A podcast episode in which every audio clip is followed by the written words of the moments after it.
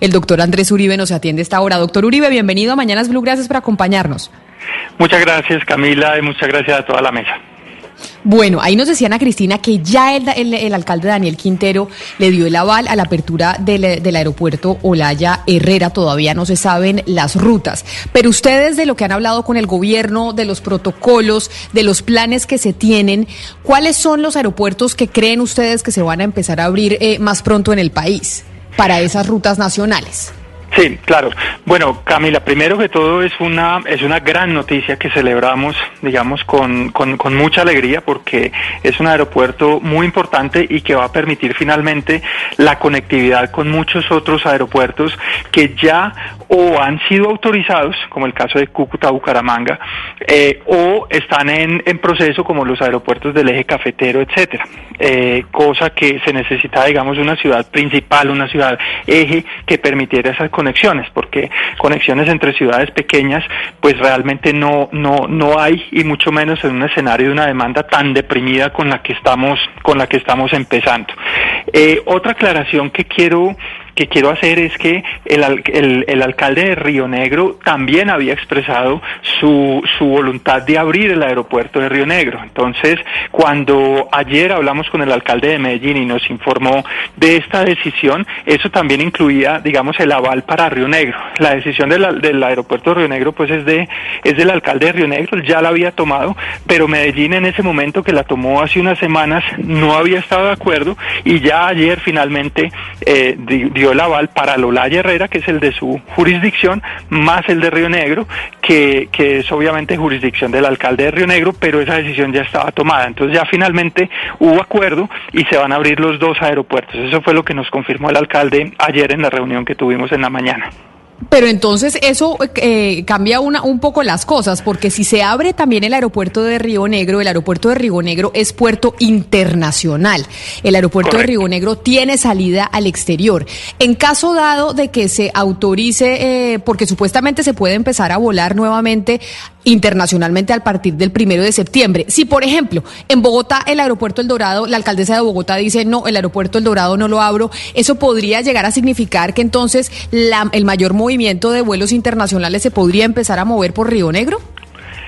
Puede ser, puede ser, pero no es tan, no, no es tan fácil. Es decir, porque el mercado de Bogotá, pues si no está conectado con nadie, entonces tampoco, tampoco podría, podría volar. Y Medellín podría generar algunas conexiones hacia el eje cafetero, hacia Santanderes, hacia, hacia otras partes, pero realmente no, no, no el volumen de Bogotá. No es que alguien pueda viajar a Miami eh, desde Bogotá a Miami vía Medellín, no porque no habría tampoco vuelo Bogotá-Medellín, mientras la alcaldesa no lo abra cosa que esperamos que, ocurra pronto.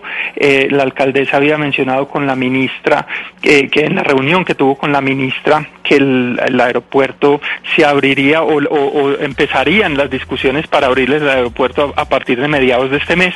Esperamos que así sea.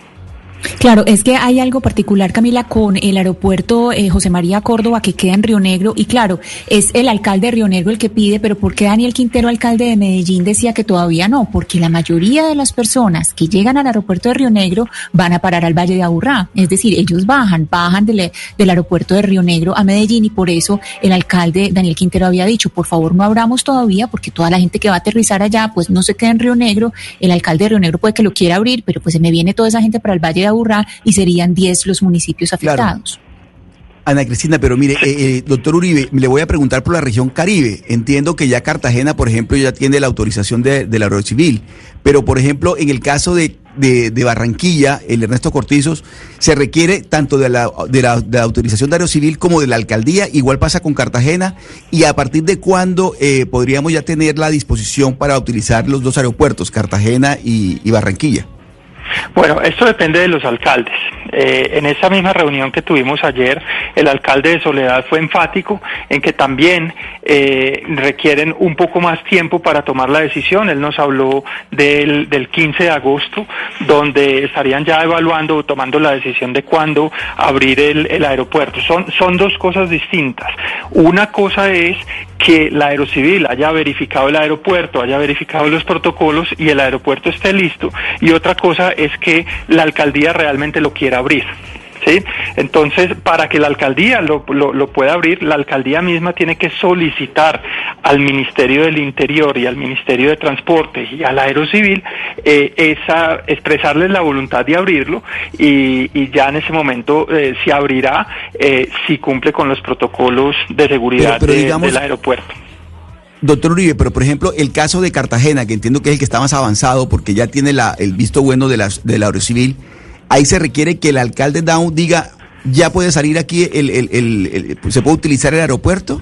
Correcto. O, eso de todas maneras se requiere eso en esta fase en la que estamos en este momento, que son fases de piloto. Y para esas fases de piloto se requiere que el alcalde haga la solicitud expresa al Ministerio del Interior. Con el alcalde Dau hablamos hace la semana pasada y en ese momento el alcalde también nos dijo que si bien los números estaban, estaban mejorando, eh, todavía no estaba preparado para, para empezar los vuelos. Cosa que de nuevo empezamos que que, sigan mejorando y que lo empecemos. Porque aquí hay una cosa muy importante que quiero, que quiero eh, comentarles, es decir, el, el, transporte aéreo eh, se ha mitificado de una manera eh, enorme, de una manera completamente que, que, no es sustentada en ningún tipo de información veraz. El transporte aéreo es el transporte más seguro para, en términos de bioseguridad, como también lo ha sido en, en, todos los otros términos, el términos de bioseguridad, las aeronaves cuentan con unos sistemas de ventilación que son supremamente sofisticados y esto no es nuevo, no, no, no, fue por esta pandemia, esto los aviones desde hace eh, varias décadas vienen equipados con unos sistemas de ventilación que hacen que el aire dentro de la cabina, primero, tenga una circulación descendente, es decir, el aire sale de arriba del avión y se, y se extrae del avión por el piso a lo largo del fuselaje de manera que siempre crea una corriente descendente, lo que evita que el, el, el, aire se comparta entre, entre diferentes pasajeros. La, la, ese aire se extrae del avión, la mitad se bota fuera del avión, la otra mitad se recircula por unos filtros que se denominan de alta eficiencia. Estos filtros son los mismos que se usan en los quirófanos de los hospitales, de manera que atrapan el 99.97% de virus y bacterias. Es decir, el aire que llega nuevamente a la cabina es un aire que es la mitad circulado y filtrado por estos filtros y la otra mitad que viene del exterior. Entonces, eso hace que, que realmente el ambiente dentro del avión sea muy seguro. Adicionalmente, todo esto se refuerza con los nuevos protocolos que requieren que todos los pasajeros usen sus, sus tapabocas, que se elimina el servicio a bordo, en las primeras fases etcétera, etcétera. Entonces eso hace que, realmente la aviación no sea un vector de contagio y lo que lo cual debe dar tranquilidad tanto a pasajeros como a los gobernantes que van a tener la tranquilidad que ahí no se les está contagiando la gente que llega a sus ciudades. Antes de irme con las noticias del, del, mediodía, permítame preguntarle, entonces ustedes tienen la ilusión, porque es que aquí todavía no sabemos de certezas, que cuando vamos a operar nacionalmente y cuándo empezaremos a operar internacionalmente? Bueno, internacionalmente la Aerocivil siempre nos ha confirmado la fecha del primero de septiembre. En ese momento también se empezaría nacionalmente. Eh, sin embargo, como les digo, estamos en esta fase de pilotos donde son los alcaldes los que van definiendo eh, cuándo se va se va a empezar. Eh, a nivel internacional, la Aerocivil ha definido cinco países donde se empezaría sin perjuicio de que esto pueda ser cambiado y se puedan agregar algunos países o incluso quitar de dependiendo de la evolución de la situación en esos países o de la voluntad de esos países de abrir con Colombia. Esos países serían Estados Unidos, Panamá, Ecuador, Perú y Chile, los que empezarían el primero de septiembre. ¿Sí? Eh, puede cambiar, como les digo. Y vuelos domésticos, bueno, estamos, estamos a la espera de definición de la primera fase del aerocivil. Esa primera fase del plan de reinicio del aerocivil comprende 15 aeropuertos con los que estaríamos empezando, incluido Bogotá. Pero para esa esa primera fase todavía no hay fecha.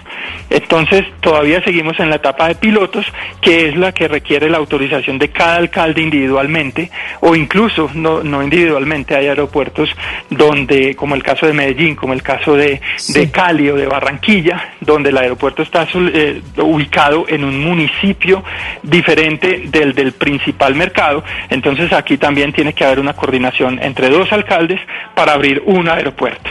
Entonces, es un tema de alta, altísima complejidad esta coordinación entre, entre alcaldes para poder empezar las operaciones domésticas. Pues es Andrés Uribe, country manager para Colombia de la IATA, hablándonos entonces de cómo va el tema de la apertura de los aeropuertos. Doctor Uribe, mil gracias por haber estado con nosotros. Feliz tarde para usted.